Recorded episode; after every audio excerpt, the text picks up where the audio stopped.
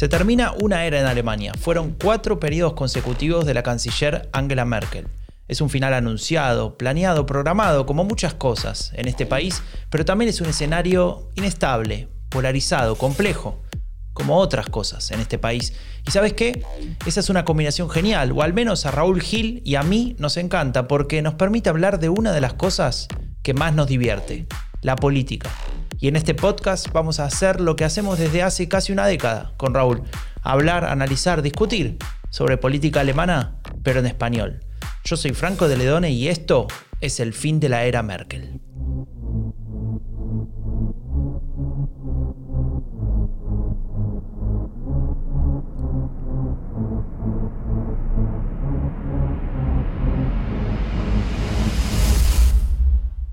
Buenos días, Raúl, ¿cómo estás? Bien, ¿y tú, Franco? Todo bien, acá estamos. Bueno, estamos en febrero, recién empezado, el mes de, mi cumpleaños. Te ya es febrero, ya. Sí, sí. Andame preparando regalo, ¿eh? Pronto tengo. ¿Cuándo es tu cumpleaños? ¿Qué ah, día? ¿No lo sabés? ¿Qué? Bueno, eh, ya empezamos mal el pod. Mal, mal, mal, mal. El 16 de febrero, 16. 16, ah, muy bien. Me eh, Espero que tengas un buen regalo preparado para mí. Es martes, sí, sí, sí, sí. Muy bien. Eh, a ver, Pareciera que, hace mil años empezó el 2021, tal vez para nosotros que tenemos familia y cosas que vamos a hablar justamente en este episodio, pero hace poquito empezó, hace un mes.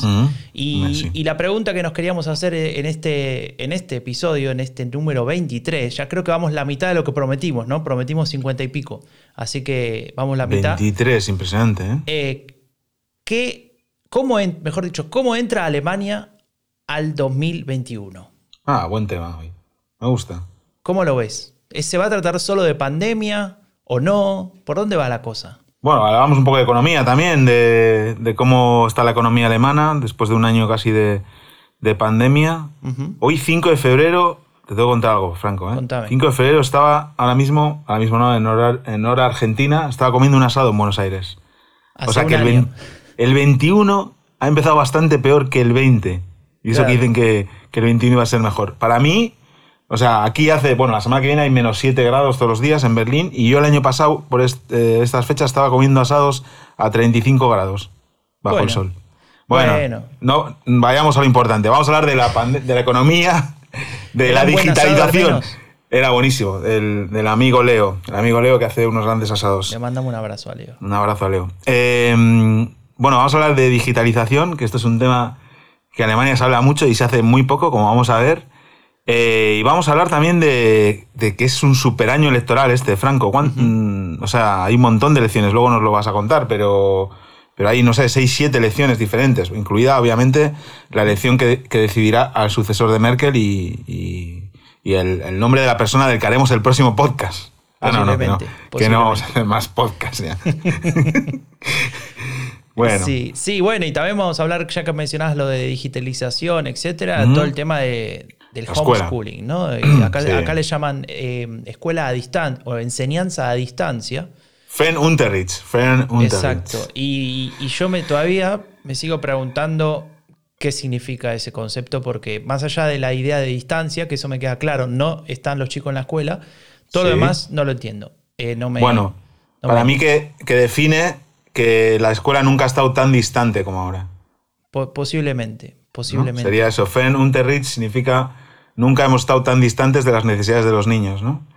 Pero bueno. Sí, bueno, el eh, tema también es que, a ver, es complicado, es complicado, hay muchos actores, eh, no solamente estamos hablando de la política en este caso, estamos hablando de maestros, directores, administración pública, los ministerios, los ministerios regionales, nosotros los padres y los chicos, o sea, son como muchas cosas que eh, de pronto perdieron la estructura totalmente, ¿no? Entonces, claro, eh, no, se trata de buscar culpables o, errores, sino más bien de ver, bueno, cómo podemos entre todos hacer que todo, todo funcione. Está bien, ¿eh? Y luego vamos a hablar, si quieres, más largo y tendido sobre el tema. Pero no es, ahora igual ya es el momento de haber tenido las soluciones, ¿eh? que ha pasado casi un año. El otro día había una entrevista en Ditchite que la verdad es que estoy encantado de estar abonado al Ditchite porque cada semana pues no sé, no leo todo el periódico, es una sábana de 70 páginas, ¿no? Pero... Claro, eso te iba a preguntar, ¿cuándo lees el periódico?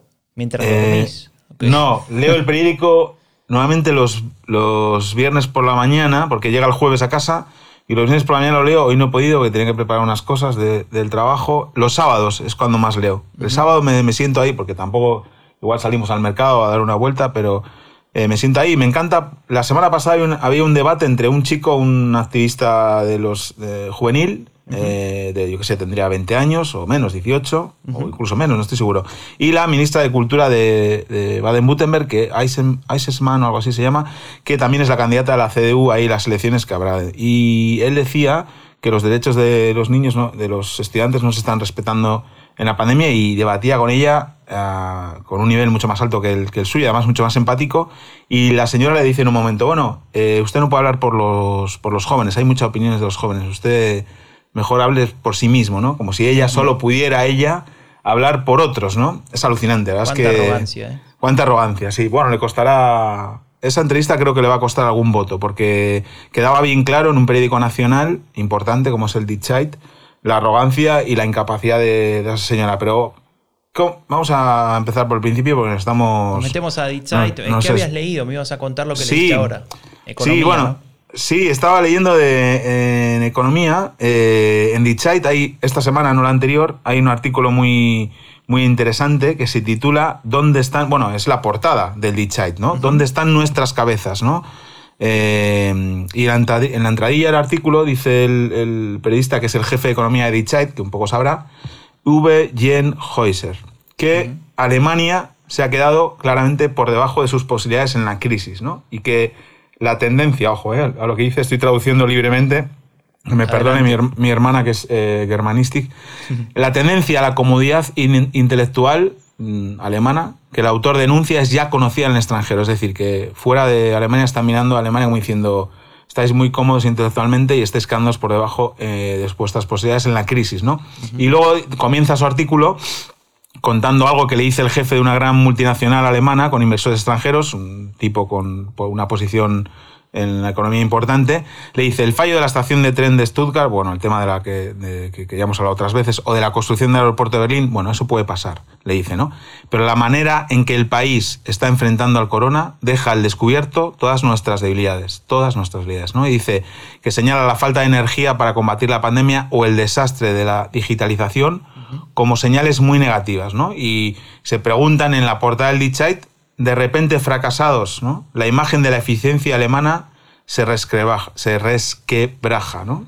O volvemos a hablar todos mal del país de nuevo, ¿no? Pues bueno, esto es un poco eh, la pregunta que nos abre eh, el episodio de hoy, ¿no? Vamos a ayudar a Ditzait a, hacer este análisis, ¿no? Con nuestra humildad que nos caracteriza.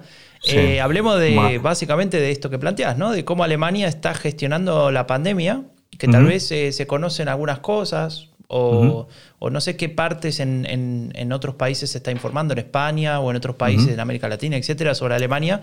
Y estaría bueno contar un poco qué pasa con eh, no solamente la pandemia en sí, sino la economía y qué va a pasar con este año electoral que decíamos.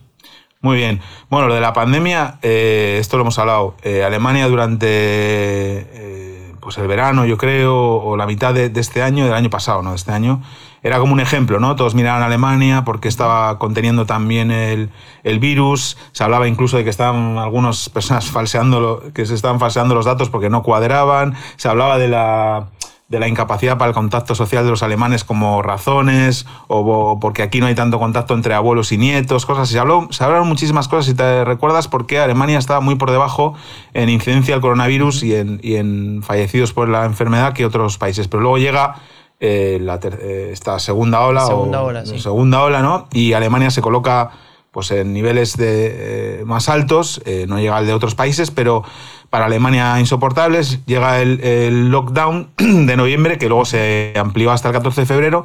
Y es verdad que ahora tenemos eh, casos confirmados más de 2 millones, 2 millones 252 mil, que es un montón. Es verdad que, ya se han vacunado, luego lo veremos, más personas que los casos que hay, pero bueno, la vacunación va lenta. Y, estamos, eh, por desgracia, pues tenemos que lamentar el fallecimiento por coronavirus de más de 60.000 personas, ¿no? Es, verdad que los que, que, por el lockdown es que llevamos desde noviembre, Franco, noviembre, enero, eh, noviembre, diciembre, enero y, un poco de febrero con las, eh, la escuela cerrada, el, eh, los restaurantes eh, cerrados, los bares cerrados, las tiendas que no son de comestibles cerradas, ¿no? O sea, que decir, es normal que, que baje, ¿no? Y, y, está previsto que dure hasta el, hasta el 14 de febrero, ¿no? Entonces, bueno, ¿cómo...? Es un poco a la inversa eh, de, lo, de, lo, que pasó en otros países, ¿no? El otro día hablaba con, con una amiga de, de España y en España pasó lo mismo, pero como en marzo, ¿no? Marzo, abril, mayo, que acá también hubo un lockdown, pero fue como un poco más laxo comparado con estos países, con Italia, con España, y después también con otros países en América Latina incluso, y en el verano como que se relajó un montón, ¿no? Digamos, se podía hacer prácticamente todo. Eh, en Alemania, digo. Y después, claro, esto que vos contabas, llega la segunda ola, Merkel lo advierte, nadie la escucha y cuando empieza realmente a ser descontrolada el crecimiento, meten este lockdown que acabas de mencionar y que nos tiene acá, que tal vez en otro lado no, no, se da, ¿no? Y bueno, por ejemplo, no tenemos escuela, ¿no? Claro, ¿y cómo es la vida sin, escuela, Franco? Bueno, la vida sin escuela es una vida muy especial. Eh, es una vida que, nos obliga a desarrollar otro tipo de, de habilidades, ¿no? Por ejemplo, de la de ser maestro, básicamente. No sé si te suena. sí, yo estoy aprendiendo inglés. Bueno, yo inglés soy peor que en alemán. Imagínate lo que puedo enseñar inglés, pero bueno, algo sé y puedo. Y matemática también un poco. Mi padre era profesor de matemática, algo se tendría que haberme quedado, pero bueno, ahí estamos, sí, luchando sí, bueno, Igual también hay, a ver, eh, tampoco para no exagerar, ¿no? Se trata más que nada de muchas veces tratar de ver cómo ayudas a tus propios hijos a entender algo, ¿no? Y eso es la parte más difícil. No es que sea difícil eh, decirle a, un nene, por ejemplo, en la primaria, eh, bueno, se suma así, se resta así, qué sé yo, según el ejercicio, sino eh, cómo salís de una situación de no entiendo, no entiendo, no entiendo, dale por favor, que tengo que seguir trabajando y, ahí, bueno, se complica mucho porque, claro, no es cada uno trabaja y todos tienen sus actividades y trabajan de manera paralela, sino eh, acá hay, hay, sentimientos, hay chicos eh, chiquitos, ¿no? Etcétera, y por algo los maestros estudian pedagogía, si no. Claro, claro, ese es el tema. Que yo creo que estamos viendo, la, nos estamos dando cuenta, igual que nos hemos dado cuenta de la importancia de los sanitarios ¿no? con el coronavirus, también de los buenos maestros y maestras, profesores y profesoras, que, que tienen esa capacidad, no solo que tienen los, los, los, conocimientos, sino esa capacidad de transmitirlos y de enseñárselo a, a personas que tienen a veces dificultad para, para entenderlos. Entonces, bueno, estamos deseando, obviamente, eh, no queremos que abran las escuelas a cualquier precio, pero creo que es fundamental que abran, no solo por, porque, por lo que están dejando de aprender, sino por el contacto ¿no? con, los, con los otros niños. Los niños necesitan, igual que nosotros o más, el contacto con, con, otros chicos y otras chicas. ¿Y cómo lo tienen en estos tiempos? Pues a través de lo digital, ¿no? Pues jugando online con otros niños o hablando por WhatsApp. Y eso de verdad eh, lo que hace es reforzar una, una pantallización, ¿no? si se me permite la, la, palabra, de las relaciones sociales, ¿no? que no es digitalización, que es otra cosa peor. ¿no? Entonces, bueno, eh, que ojalá empiecen a, que se pueda abrir las escuelas a partir del, del, 14 y puedan volver. Ahora mismo estamos, por lo menos en Berlín, en, vacaciones esta semana, en las vacaciones de invierno, que todas las familias han tenido que quedar en casa a pasarlas. Y nada, pero bueno, por lo menos hay, algo, hay cosas que van bien, ¿no? Como la, vacunación, sí, ¿no? que... Sí, sí, déjame decirte una cosa, una última cosa sobre las escuelas. Eh, a ver, hubo en el primer lockdown, que fue, como decía, laxo, pero que no hubo escuela, ¿no? Hasta, hasta Pascua, no, eh, desde Pascua hasta más o menos un par de semanas después, hasta junio, creo, algo así, eh, no hubo escuela y ahí se criticaba mucho al sistema, el sistema educativo que está acá federalizado, es decir, cada estado federado tiene su responsabilidad, ¿no? Eh, de, no haber, de no encontrar eh, soluciones o em, algún tipo de concepto para implementar, ¿no? Para que no sea simplemente lo que estábamos teniendo, que era un maestro sobre, sobrepasado, porque también tiene su propia familia y su propia vida, mandando por mail o por algún tipo de mecanismo a los, a los alumnos una fotocopia que tenías que imprimir en tu casa y esas fotocopias se tenían que hacer, etc. Entonces, una crítica fuerte y en el verano teóricamente se iba a desarrollar conceptos de enseñanza a distancia, por eso esto que decíamos al principio. En algunos lugares salió mejor, en otros peor. Se, por ejemplo, se, se, compraron una cantidad de eh, 300.000 tablets. 300.000 tablets. Eh, bueno, en el caso, un caso muy, muy triste, ¿no? En Berlín, en Gesundbrunnen, que a una escuela le robaron todas las tablets que tenía ahí en la escuela. No sé quién tiene cara ¿Quién puede ser tan eh, que ir a robar eso a una escuela? Porque esas tablets no son para, para todos, son para los que no tienen en casa, ¿no? bueno, esas, otro problema. Esa es otra, ¿no? El hecho de que obviamente eh, las diferencias sociales en eh, la pandemia se están reflejando muchísimo, sobre todo en la escuela, en la, con relacionado con la escuela, porque hay en las casas donde hay, imagínate, cinco hermanos y pueden tener igual un ordenador como hacen, ¿no? O sea que o nos pensamos o nos pensamos que hay cuatro ordenadores por casa, una conexión a internet que funcione bien y habitaciones para todos con una mesa y una silla, ¿no? Eso no existe. No, no, y además el, mm. a ver, la situación, las combinaciones complicadas de no sé, imagínate una madre soltera que trabaja en un supermercado, que, es eh, un, trabajo que se consideraba esencial ¿no? en la definición. Es decir, no podía no ir a trabajar ¿Qué hace con los chicos en casa si es madre soltera? O sea, bueno, pues eso. Bueno, mm. ahí estamos. Eh, perdón, pero te, saqué de dar. vamos a pasar al siguiente elemento. No, bueno, luego vamos a hablar. Luego me gustaría hablar más del tema de la escuela y de la digitalización, porque el tema de digitalización es algo que, está muy presente en Alemania y que es uno de los grandes temas de, de ahora, pero que también está teniendo muchos problemas. Pero no, te preguntaba, porque ya que algunas cosas van regular, que la vacunación, supongo que con la eficiencia alemana y su capacidad para la logística eh, está yendo bien, ¿no? Bueno, eh, no exactamente, te diría. Eh, en, el artículo de Zeit que me, que me pasaste, ¿no? Se preguntaban justamente cómo es posible que en Europa se destinen 750 mil millones de euros. Escucharon bien, ¿no? 750 mil millones de euros para ayudas a los diferentes países, ¿no? Especialmente a los del sur, etcétera, pero bueno, para, para repartir en la Unión ¿Y sabes cuánto le destinan, le, cuánto le destinan a financiar eh, la producción de vacunas? Solamente 3 mil millones. Es decir, ni siquiera sabría decirte, creo que es menos del proporción. 1%, ¿no? La proporción. Eh, claro, en relación a la otra, al otro número. Se me han olvidado las matemáticas. claro, vamos mal. El 1% sería 7, sería 7. Claro, estamos en la mitad del 0,5%, ¿no? 0,5%, sí. Eh, que justamente, bueno, la vacuna es la que nos salva del coronavirus. Es, Y acá aparece un dilema, ¿no? Y una discusión que creo que ya tuvimos en algún momento y que es muy complicada, pero es, eh, algunos dicen, bueno, pero sin economía también después nos morimos de hambre, ¿no?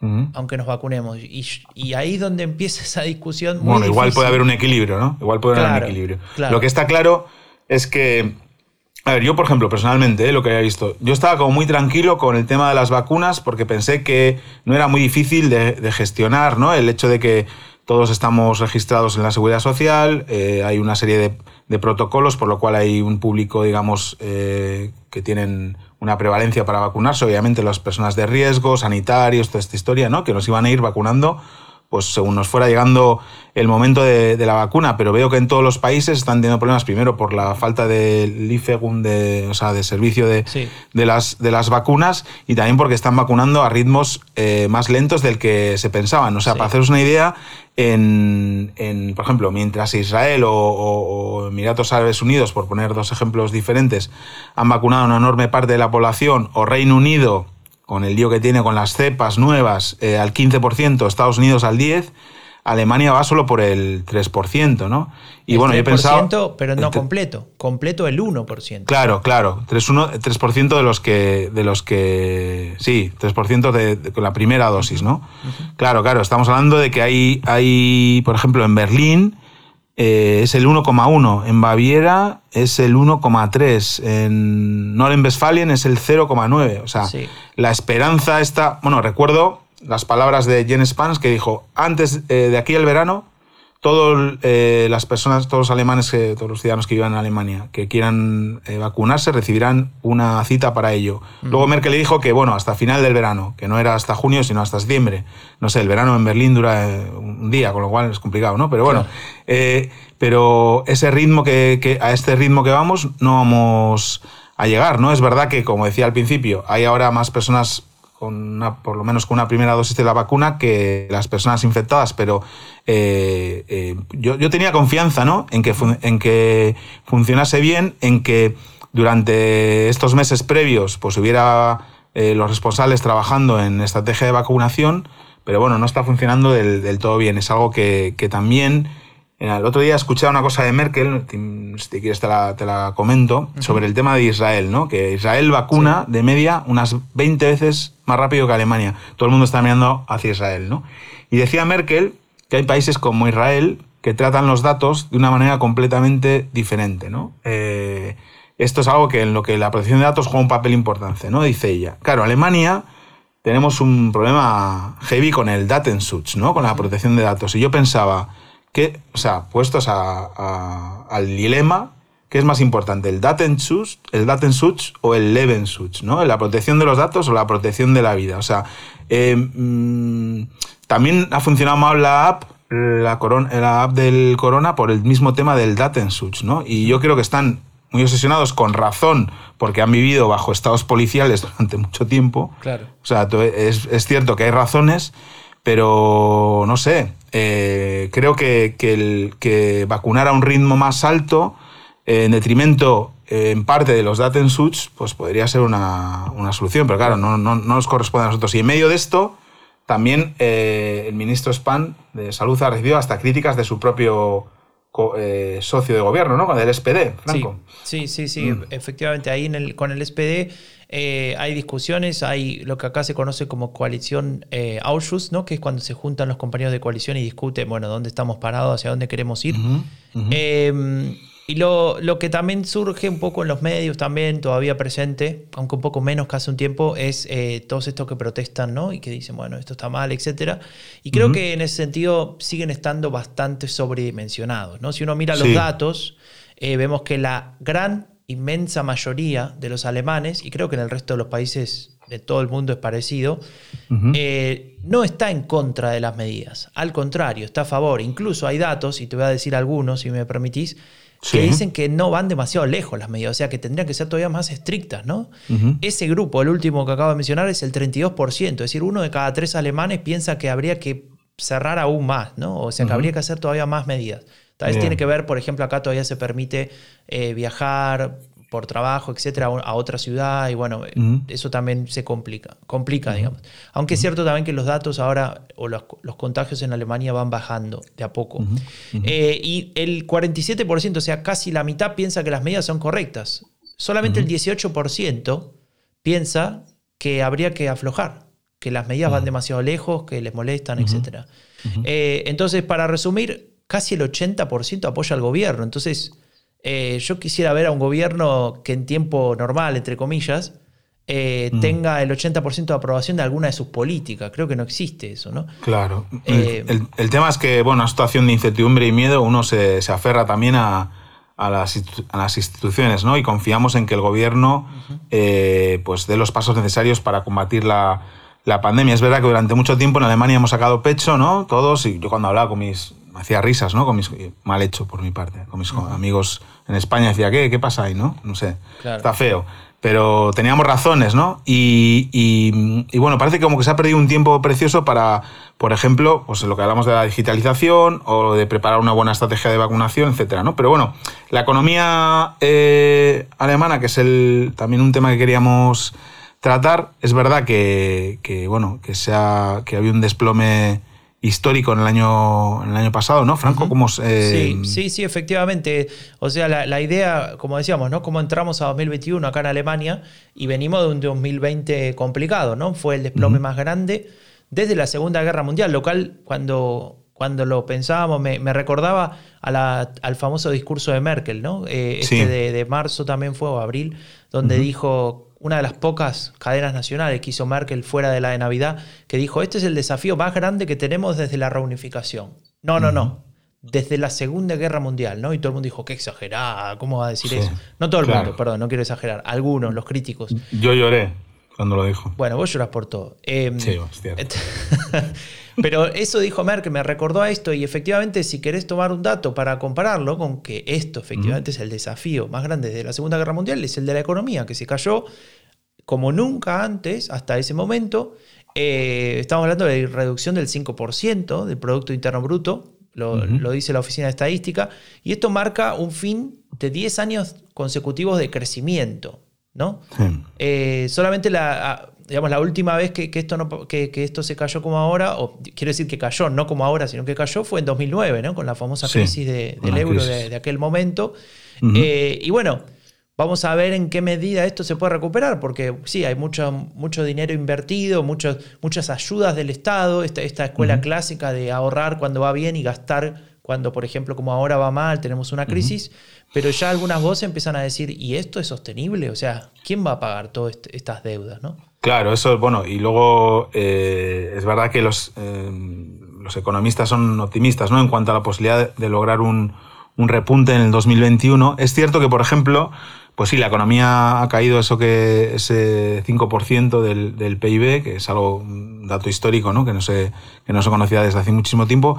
Pero, por ejemplo, el desempleo no, no se ha notado tanto, ¿no? El año pasado, eh, o sea, el, el, o sea, el, desempleo está en el, el 6,3%, ¿no? Por ciento.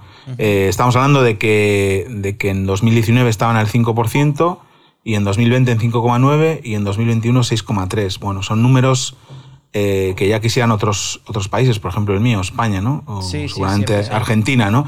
Eh, es verdad que, Alemania eh, el, problema gordo de desempleo lo tuvo en, la primera, en la segunda década del al principio de la segunda década de los 2000, ¿no? 2005-2006, que andaba por el 11%. Luego en la crisis del euro, eh, que estaba en el, en el 8 al empezar, empezó a bajar. ¿no? Estos años han sido todos de reducción del, del, desempleo en Alemania y ha habido un pequeño repunte. Es verdad que el tema del Kurzarbeit ¿no? Eh, y todas las ayudas que ha habido pues han, han mantenido ese, ese empleo. Eh, te quería mm. decir que también algún día tendremos que hacer un episodio sobre cómo se mide el desempleo, ¿no? Porque hay mucha discusión sobre eso. En Alemania se toman algunas, algunos parámetros que tal vez otros países no lo hacen.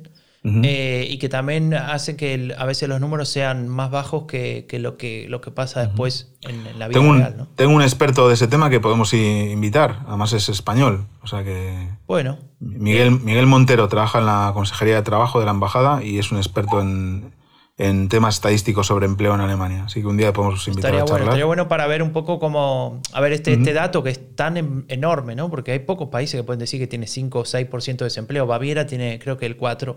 Sí, Baviera eh, es. Eh, eh, creo que Baden-Württemberg tiene incluso menos, me parece, si no recuerdo es mal. pleno empleo técnico, es eso. Eso no, se considera ni siquiera desempleo. Mm. Pero bueno, la pregunta es cómo se mide esa. Los datos son, mm. son decisiones también. Pero bueno, no mm. estamos yendo el tema de vuelta, Raúl. Sí, no, quería decirte que en el artículo de, de Dichat, este que destacamos al principio, gracias al Dichat, bueno, para eso también pago el, el abono todos los todos los meses, ¿no? Para poder tomar alguna idea para, el podcast. Porque si no, decía el, periodista contaba una anécdota, hablando de, volviendo al tema de la digitalización, que le acaba de ocurrir, que quiso reservar una cita por teléfono para vacunarse para, sus padres, que son mayores de ambos, mayores de 80 ambos, los dos, y que viven en Nordrhein-Westfalen.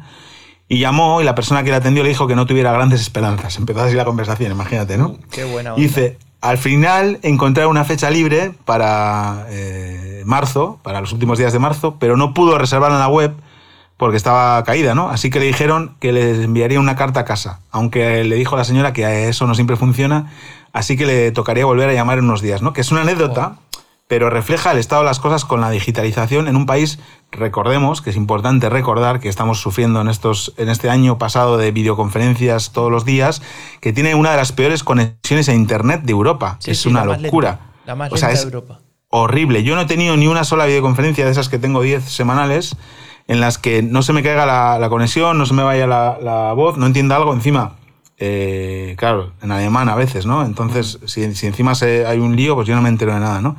Y, esa ese tema de digitalización, volviendo un poco a, lo que hablábamos de la escuela, eh, ahí se, ve claramente, ¿no? Cómo, cómo está afectando, ¿no? Hay una cuestión ahí de inversión y de falta de concepto, ¿no? Y digamos, para cerrar lo de digitalización, Pensá que tenemos eh, uno de los grandes problemas, tenemos un monopolio, por un lado, tenemos eh, todo el tema de Datenschutz también, ¿no? que complica eh, todo, el desarrollo que pueda haber de empresas en ese sentido, y también una falta de inversión grande. O sea, estamos hablando de Alemania, ¿no? no es un país pobre, no es un país que tiene que pensar, bueno, a ver cómo le doy de comer a la gente, la pobreza, etc.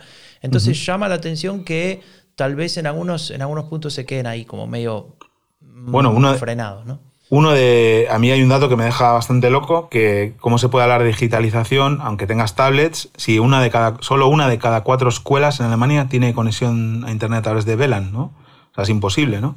Es imposible. Eh, totalmente. Había una encuesta del, del Sul Barometer que decía que en este segundo lockdown eh, solo el, 61% de los profesores y profesoras decían que su escuela estaba mal preparada para las clases digitales, el 61%. Y eh, un año antes era el 66%, había reducido un poco. Pero. A ver, hay gente, esto me voy un poquito a la escuela, pero te digo un ejemplo, en el trabajo de, mi esposa, ¿no? Que, hace mucho eh, home, home office, todo con home es ahora, home, office. Em, había personas que tenían laptops en su casa que no tenían cámara en la laptop porque era vieja, entonces tenían que tener una videoconferencia y no tenían ni siquiera los elementos básicos en Alemania. Tal vez porque antes no, lo necesitaban. No se trata de falta de dinero, ¿no? Sino eh, esto ha sido un. O sea, hemos tenido que aprender todos de golpe. Es verdad que para unas generaciones, bueno, para la generación Z es más fácil, que coincide que, los chavales y las chavalas pues eh, se manejan en las aplicaciones y no les es eh, difícil. Pero claro, si el, si el LearnRound, el lugar donde la plataforma donde tienen que subir sus deberes cada día, se cae eh, cinco, cinco, veces al día, pues lo tienen complicado, ¿no? Pero bueno, en fin. yo te digo una cosa, que leí además al chico este que hablábamos antes, el activista este juvenil él decía, ¿no? Repartir tablets y organizar videoconferencias no es una estrategia de digitalización, ¿no? Hay que hacer algo más, ¿no? Así que bueno, eh, podemos cerrar con eso y, un, y, una, y una petición a las autoridades educativas, sobre todo a la mía de Berlín, que el SPD, por cierto, lleva aquí 25 años. De, odio en, el, la No, es que, de verdad, eh, eh, lleva 25 años el SPD gestionando la educación en Berlín. Y no hay un estado donde se invierta más dinero por, por alumno o alumna y, hay, y que, que, a la vez sea esté peor situado en las, en las indicadores ¿no? de, de la escuela. ¿no? Entonces, bueno, así que, que, que, los de la CDU, que a veces pues tienen ideas de Berlín, pues están centrando su campaña solo en la educación. De hecho, el día me llegó una encuesta por Instagram que se la hacían para la CDU y todo era de digitalización. ¿Y sabes qué, Franco? Que todas las propuestas que hacían la CDU pues preguntaban en la encuesta, yo estaba de acuerdo con todas. Entonces, ¿qué hago? ¿Voto a la CDU? Y capaz que tenés que votar a la CDU. Mira, Raúl, me uh. llega una pregunta importante, porque justamente hablabas de un gobierno como el, de, eh, el, que está manejado por la socialdemocracia en Berlín, que invierte no sé cuánto dinero en algo que sale mal, porque los indicadores muestran que la educación en, en Berlín es de las peores. Entonces yo te pregunto acá como consultor intergaláctico, cuando un político pone, invertimos otros 4 millones y medio de euros en las escuelas de Berlín, ¿qué genera en la población cuando va a votar? Nada. Nada, o sea. nada, nada. Da igual. no sé qué son 4 millones de euros, ni sé para qué sirven. O sea, eh, no, no. Eh, me encanta cuando dan esos datos, ¿no? De inversión. Eh, siempre es algo que no soporto, porque mm, en los, en los, cursos de comunicación política te dicen, sí, hay que ir, a los políticos les dicen, tienes que decir algún dato en tu discurso para dar solvencia y tienes que llevar siempre una carpeta con papeles o algo así para que no parezca que, que vas indocumentado, ¿no? Pero entonces convierten los discursos en datos y no funciona, o sea, lo que ahí tiene que decir, ¿no? Es a cuántas, eh, no sé, eh, hablar de, de, historias o de personas o cuántas personas, eh, no sé, han podido hacer la educación, que hemos mejorado, eh, hemos crecido tres puntos en la calidad de la educación, pero claro, como no lo pueden decir porque van para abajo, pues sí, acaban sí, Tal vez pasan demasiado tiempo en esas conferencias o comisiones hablando de números, ¿no? ¿no? No, sirve de nada. Tú, yo recibo una carta aquí en casa diciéndome, el Senado de Berlín ha invertido 4 millones de euros más. Y bueno, primero me frustro porque, bueno, obviamente no sirve para nada la inversión eh, o no está sirviendo y luego no entiendo nada, ¿no? Entonces eh, no va a funcionar. Dejen de, hablar de, esos números así fríos, eh, sin historias, porque hay gente luego que se da cuenta de que los votantes no votan por razones, sino por emociones, y ahí se vuelven locos, Franco. Es una pasada. Bueno, ya que te llevé para, el campo de la ¿eh? comunicación política. Sí, que no me gusta. avancemos, avancemos para el lado de las elecciones, ¿no? Que es lo último, el último punto. Hay otros puntos, hay un montón de puntos que podríamos mencionar, pero el tercero que queremos mencionar sobre justamente cómo entra Alemania al 2021, bueno, va a entrar con carteles electorales colgados por todos lados durante todo el año porque tenemos siete elecciones. No sé si alguna vez viviste en algún momento en tu primera etapa o en esta de Alemania con tantas elecciones en un solo año. No, siete elecciones nunca. Y impresionante porque Imagínate, si lo dividís por un año, eh, sería una elección cada dos meses, prácticamente. No, cada, mes, perdón. Una elección cada mes y medio, sí. se, te dan, se, te dan, regular las matemáticas, Franco. Espero, que, el, espero que el inglés se te dé mejor. Eh, Escucha, eh, tenemos mucho trabajo este año entonces, Franco. Bueno, era la idea, pero está bueno, sí, eso es cierto. Vamos a hablar mucho de, elecciones durante todo el año, de, seguramente, pero el tema es que no están repartidas equitativamente. Entonces tenemos una, eh, una elección, ahora, dos, perdón, en marzo, eh, que vamos a comentar ahora en un momento. Tenemos una más en, junio y después todas las demás, todas juntas. El, eh, en septiembre, no recuerdo ahora el día, 26 creo. 26 de septiembre. Sí, junto con las federales. Es decir, que ese día se decide prácticamente el destino de la mitad de Alemania más la Alemania federal, ¿no? Entonces, va a estar bastante interesante. Seguramente hagamos Twitch, ¿no? En cada una de, esas. Sí. De, esas, de esas noches electorales que salen los datos, está buenísimo. Eso me encanta a mí de, Alemania. Ah, eh, te muestran todos los datos, te van saliendo de a poco, así que te dan tiempo de masticarlos, ¿no? Etcétera, de, darte cuenta que estás diciendo estupideces. Bueno, da igual. Eh, entonces, bueno, nada, vamos por ahí y, empezamos. Tenemos en, sí, tenemos, tenemos en marzo eh, dos elecciones, ¿no? Baden-Württemberg y. Renania Palatinado, ¿no? Claro, en alemán es Rheinland-Pfalz. Rheinland-Pfalz, O sea, que son eh, las más cercanas también a la, decisión en el Congreso del ACD1 sobre el liderazgo del LASET y también que van a marcar el rumbo político del año, porque son las, primeras que vamos a tener como indicador para ver eh, cómo, cómo van a afrontar los partidos el año electoral. Es decir, si al a los partidos que les vaya bien en esas dos elecciones, o al menos en una de ellas, pues van a estar, digamos, eh, eh, arriba en las, en, las expectativas para el año electoral.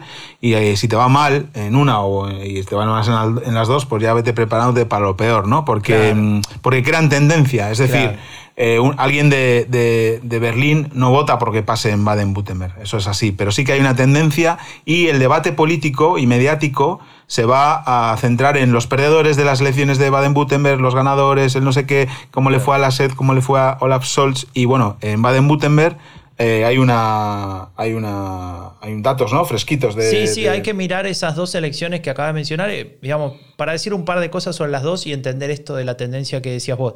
Por un lado en Baden-Württemberg data publicada ayer ayer muy muy muy nueva muy eh, muy actual, quiero decir, eh, y es que los verdes lideran las encuestas en Baden-Württemberg para seguir gobernando, recordemos que gobiernan ahí desde el año 2011, eh, con 34%. Su, su, mejor resultado histórico fue 30%, hace cinco años justamente, y sería cuatro puntos por arriba. No sé, vamos a ver si, si pueden lograr sostener eso. Le sigue la CDU que tiene 27% y después, bueno, Socialdemocracia 11, la ultraderecha 10 y los liberales 9, ¿no? Eh, es, esos datos, bueno, son un poco diferentes brutal, en ¿eh? ¿Cómo? Brutal el. No, brutal el, la performance de los verdes. Estaba mirando, claro. Sí, son números de Volkspartei, ¿no? De 50, 61% los dos partidos de gobierno. Actuales, Actuales. Exacto, sí, sí, sí. O sea, el resto que se vaya. El SPD 11. O sea, a punto de pasarle a FT. Sí, sí. sí. Uf. Madre no sé ni quién es el candidato del SPD en Baden-Württemberg, Franco. O sea, y había un chico joven, ah, no me acuerdo el nombre. No sé estamos si en esos niveles. pero bueno, mm. no, no, hay que saber. Bueno, este, este es claramente una plaza fuerte de los, aquí dicen Hochburg, de los, de los verdes, ¿no?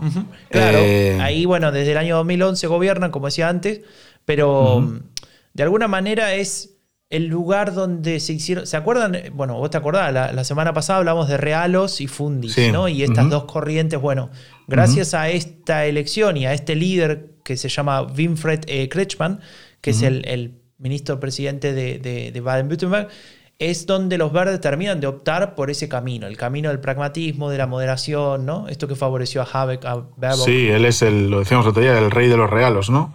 Claro. El rey de los regalos, También lo critican por eso, ¿no? Obviamente, porque... Bueno, y por eso le salió la esta que hablábamos también la semana pasada, que no vamos a repetir, pero la clima liste este, que al final no se, no se van a presentar, ¿no? Porque no es, ver, no es suficientemente verde, ¿no? Entonces, bueno, no es suficientemente verde, pero es posible que, obtenga para los verdes el 34%, pues, Sí, bueno, ahí es donde eh, tengo mis dudas, y capaz que lo quería comentar con vos un poco, porque... significa sacar otra vez el mejor resultado de la historia. Si uno mira 2011, 2016 y ahora, 2021, tiene un crecimiento constante, ¿no? Los verdes van subiendo y algún día terminás de subir, o sea, por una u otra razón eh, lógica no, no puedes seguir creciendo indefinidamente. Entonces me pregunto si de verdad van a volver a hacer historia y en ese caso, claro, ahí podrían efectivamente tener un impulso fuerte para las elecciones federales, me refiero a los verdes. Bueno, yo eh, creo que, que pueden seguir subiendo a costa de sus amigos socialdemócratas Claro, esa es una pregunta, ¿no? Mm. Eh, pueden, porque el SPD, eh, ¿cuál es la, posición del SPD en Baden-Württemberg? O sea, ni, siquiera va a ser, puede ser ni el líder de la oposición casi, o sea, es irrelevante, ¿no? Entonces, ahí los verdes, yo creo que, el, que, si crecen, o sea, si, si, si consiguieran superar ese resultado de, que dices histórico del 30,3, o sea, si llegasen a lo que dice la encuesta que acabas de leer, sería a costa del SPD, claramente. o sea, y eso es un mensaje terrible para el SPD, para las federales. Que el SPD queda, no sé, en 5%, si sigue subiendo. No sé, 5 no sé, pero si quedan 10 ya es suficiente para que sea un desastre para las elecciones federales y que tengan muy difícil explicar a los alemanes por qué hay que votar al SPD y no a los verdes, ¿no? Claro, para claro. Hacer algunas cosas. Una cosa que me pareció interesante, bueno, acá hay una, data, ¿no? De hay mucho, digamos, los niveles de satisfacción política son muy grandes con los dos partidos, CDU y, Verdes, con lo cual es como que van dos pesos pesados a competir por, este, por esta elección. Eh, pero también hay una cosa importante, me parece a mí, a ver si compartís. Si los verdes hacen una enorme elección, sacando estos treinta y pico, etcétera, es muy posible que lo beneficien. Ahora, si la CDU hace una elección al menos aceptable, yo creo que el Laschet también se termina beneficiando y con eso se neutraliza un poco ese efecto, ¿no? Para a favor de los verdes, me parece. Sí, hombre, eh, la verdad es que este es, una, es un buen land para ambos porque están gobernando ahí y están fuertes y es mejor empezar por ahí que por otros donde tanto la CDU como los verdes no son tan no tienen tanta fuerza, ¿no? Pero lo que decías tú, por ejemplo, la, encuesta de eh, satisfacción con el manejo de la crisis, ¿no? del gobierno regional, el 55% de los, de los ciudadanos de Baden-Württemberg están contentos, el 7 eh, muy contentos, es decir, 63, que si lo sumas es exactamente el resultado que dan las encuestas a los dos partidos, más o menos. Claro. Pero es que hasta los, los votantes del SPD están eh, en la mitad muy contentos o contentos con el, con el, con la gestión de la crisis. Es que a los, hasta los votantes del, del, FDP no la ven tan mal, porque el 41 están contentos o muy contentos. Solo AFD, solo AFD es el 75 eh, no, no contentos o nada contentos. ¿no? O sea que bueno, eh, la performance que han. Que, yo creo que además eh, Cressman se ha mantenido un poco, digamos, lejos de los focos eh, federales, ¿no? Con el tema de la crisis, así como, como Söder o como Lasset o como el alcalde de Berlín han estado más presentes ahí. Sí. Cressman está un poco más a lo suyo ahí en, Baden-Württemberg y, y bueno, vamos a ver, ¿no? Va a marcar claramente esta es más importante que la de la de Renania Panathinaikos también es importante, ahí gobierna el SPD, ¿no? Pero es más importante esta, ¿no? Porque es un estado sí. Eh, bueno, también es un estado, digamos, de los ricos del sur, ¿no? Con, con Baviera y, tiene mucho que, va a influir mucho en lo que pase después en las Claro, claro. Rheinland-Pfalz, al contrario, es uno de los pobres de, de Alemania, claro. Ahí gobierna Malu Dreyer, Dreyer, perdón, que es una de las pocas figuras que le quedan al SPD y me cae bien esa señora, la verdad. Tiene una política de migración que me gusta también. Gobierna desde el 2013 y tuvo un gran resultado en 2016 cuando cambió lo que decían las encuestas, ¿no? Se hablaba entonces de una diferencia de 10 puntos a favor de la CDU, que era la candidata era Julia Klöckner, que es la actual ministra de Agricultura, y ella, Malu Dreyer, terminó ganando por, por 5, ¿no? Eh, la verdad es que es un ejemplo de remontada grande, ¿no? Y, y, bueno, también... Sí, sí, bueno, es como una especie de efecto Schulz, ¿no? De que pasó de bueno, basta. Digamos, se recuperó 15 puntos. Basta, basta, basta ya de hablar de Schulz, madre mía, es horrible. Bueno, las encuestas en Rheinland-Pfalz, para completar esta información, ¿no? Dicen eh, ahora mismo 33 CDU, 30 SPD, 14 verdes, 9 AFD. Y ahí hablamos otro día, ¿te acuerdas? En el, en el WhatsApp con, con nuestro amigo Ciragüen, que tenemos ahí un WhatsApp los tres eh, de charla sobre política y otros temas de interés. Eh, decíamos, bueno, la CDU ahí puede, puede gobernar, arrebatarle el gobierno al SPD, pero también puede seguir el SPD gobernando con los verdes, aún siendo segunda fuerza. Ya sé que esto en Alemania no es muy típico, pero resulta que, por lo que yo sé de, de Rheinland-Pfalz, los dos partidos, SPD y los Verdes, se llevan bastante bien, el gobierno funciona, hay sintonía entre Malu Dreyer y los líderes de los Verdes, y podrían perfectamente continuar eh, porque deciden hacer un acuerdo de coalición y dejar eh, fuera del gobierno al partido que podría ser más votado, que es en este caso es la, la, CDU. No pasaría nada. Y por eso a veces no que no es tan sencillo como, bueno, ha ganado la CDU, pues ahora gobierna la CDU. No, bueno, puede ser que siga el gobierno de SP de los Verdes, porque Franco muchas veces... Déjame agregarte una cosa, que, están los, los, los liberales también, ¿eh? Sí, sí, sí, bueno, están los liberales, pero que Muchas veces estas cosas tienen más que ver con, eh, con relaciones personales, con que alguien se, que, con, que se caigan bien unos con otros, ¿no? Con que, por ejemplo, eh, yo que sé, Malud, eh, o la, el líder de la CDU, la líder de la CDU, en, en, la región que sea, se lleve mal con, con los de los verdes y a veces tiene mucho que ver con eso, ¿no? Yo eso lo he vivido mucho en política, pactos que se han hecho a raíz de, tensiones personales entre otros posibles socios y que al final han acabado haciendo pactos con otros partidos. ¿no? Pero bueno, Maru Dreyer tiene también una alta, están satisfechos ¿no? los, los ciudadanos de su región, el 71% lo están, y, le saca bastante diferencia en, la satisfacción con el candidato de la, de la CDU, Christian Baldauf, y con, y con, bueno, el de, la, el de la FDP también, ¿no? Claro, y acá un poco parecido, ¿no? De esto que decíamos, déjame que, a ver, con tu permiso, no te enojes, pero voy a citar a Martin Schulz de vuelta. El otro día veíamos, o yo veía un talk show de, él, bueno, diciendo algunas barbaridades, dijo algunas cosas muy, muy fuertes. Tal vez algún día hablemos de eso. Eh, pero entre otras cosas, dijo que si Malu ha sido una gran elección en, en este caso, en, este, en esta región, podía darle un impulso a la socialdemocracia, a Olaf Scholz, que está actualmente en el 15%. No veo muy probable que, ganar en Rheinland-Pfalz le dé a Olaf Scholz de pronto 10 puntos, ¿no? Pero tal vez le dé, no sé, 5 para igualar el peor resultado de la historia. Mm, Pero bueno, un poco la idea mm. de, de Martin Schulz era decir, ojo que así como los verdes pueden sentirse eh, pueden tener un espaldarazo por Baden-Württemberg, nosotros la socialdemocracia, decía Martin Schulz, no yo, eh, bueno, podríamos recibir un respaldarazo. Eh, nosotros, el, el Partido Socialdemócrata podría recibir un espaldarazo por tener un buen resultado en Rheinland-Pfalz, lo cual, bueno, tengo dudas. Rheinland-Pfalz, por cierto, que a mí me encantan estas preguntas, ¿no? Los temas de la campaña, ¿no? ¿Cuáles son los problemas más importantes de, eso para los ciudadanos y primero la corona, la pandemia, obviamente el 45.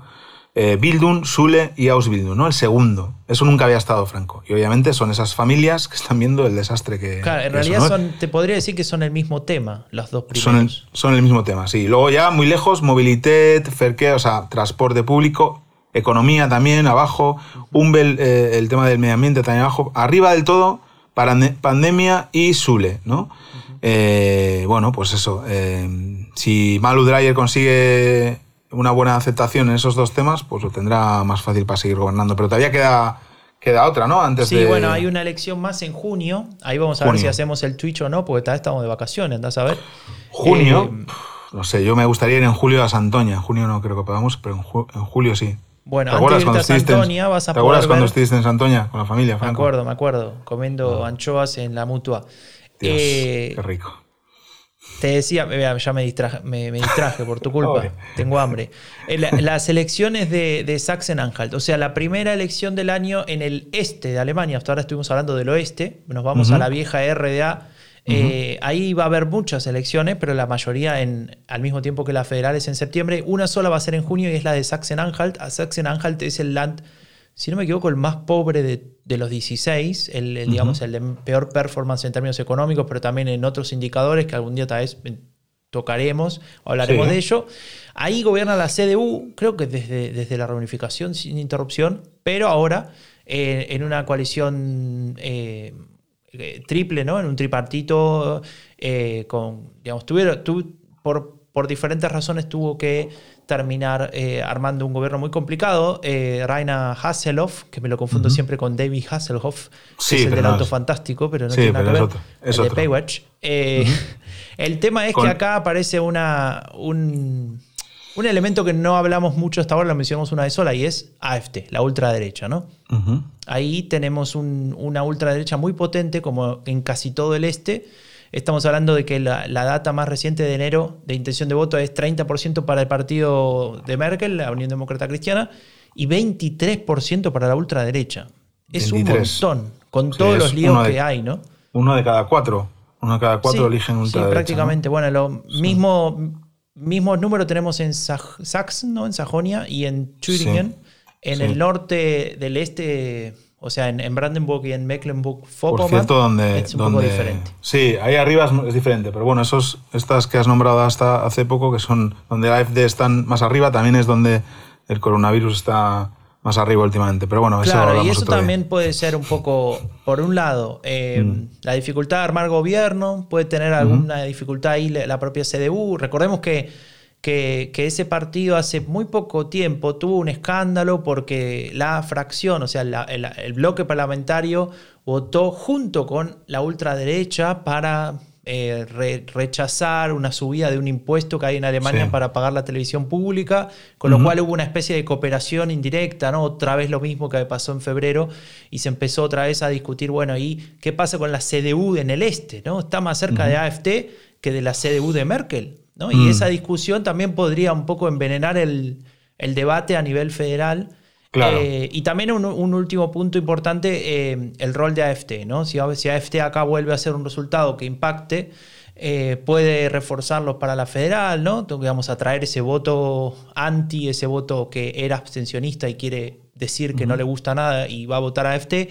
Y además, el, el, resultado, digamos, de esta decisión del FEFASUNSCHUTZ, FEFASUNSCHUTZ es la la oficina que, federal que, cuida, digamos, de alguna manera la, ley fundamental, la constitución de Alemania, la democracia, y que está, eh, acaba de decidir, o estaba por decir, se hablaba de eso en los medios, de vigilar a este partido, ¿no? Porque sí. tiene elementos que pueden, digamos, atentar contra la democracia y eso obviamente le, puede jugar. No hace falta que lo diga la Verfassungsschutz, Franco, yo te lo digo también. Bueno, hay, una, no sé si es un chiste de Süddeutsche Zeitung, viste estas historietas, ¿no? Y hay como una especie de agente secreto mirando con unos binoculares y dice, creo que esos extremistas de derecha son extremistas de derecha. sí, eso parece. Y si no se lo creen, escuchen el podcast de Epidemia Ultra para creérselo del todo. Y una cosa más antes de cerrar con esto, también el tema de los verdes, porque ahí los verdes les va a ir mal. Y lo que tienen que hacer es contar primero, o sea, bajar las expectativas, porque como vayan con las expectativas pensando que, van a, que les va a ir bien en, en Sachsen-Anhalt y les va a ir por debajo del 10, pues va a ser un golpe también para los verdes a nivel federal, ¿no? Pero bueno, tenemos todo el año para hablar de, de esto, al menos la primera mitad del año, y haremos programas especiales, conexiones en directo, protagonistas, de todo, Franco, vamos a hacer de todo. Sí, Raúl, y bueno, con esto nos despedimos, que, ya hicimos un episodio bastante largo, pero recorrimos temas muy, muy interesantes. Eh, ¿Cómo va a entrar Alemania entonces a, o cómo está entrando, mejor dicho, a este 2021? Eh, nosotros nos vemos en una semana. Eh, muchas gracias por estar ahí, por los mensajes, por el feedback. Recuerden suscribirse en Spotify o en cualquier plataforma en la que puedan escuchar podcast. Dejen una valoración si pueden y cuídense mucho. El fin de la era Merkel es un podcast producido por Rombo Podcast. Si querés saber más sobre política alemana en español, visita eleccionesenalemania.com o seguinos en Twitter. Chao.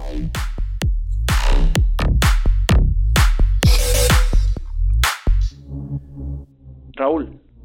Dime, Franco. ¿Vos viste que se conoció o dieron a conocer el contrato de Messi? Sí. Dicen, dicen que se puede conocer tu contrato. Ah, bueno. Yo cobro menos que Messi y Messi debería cobrar más todavía, digo yo. Ah, bueno. Bueno, chao, Raúl. Chao.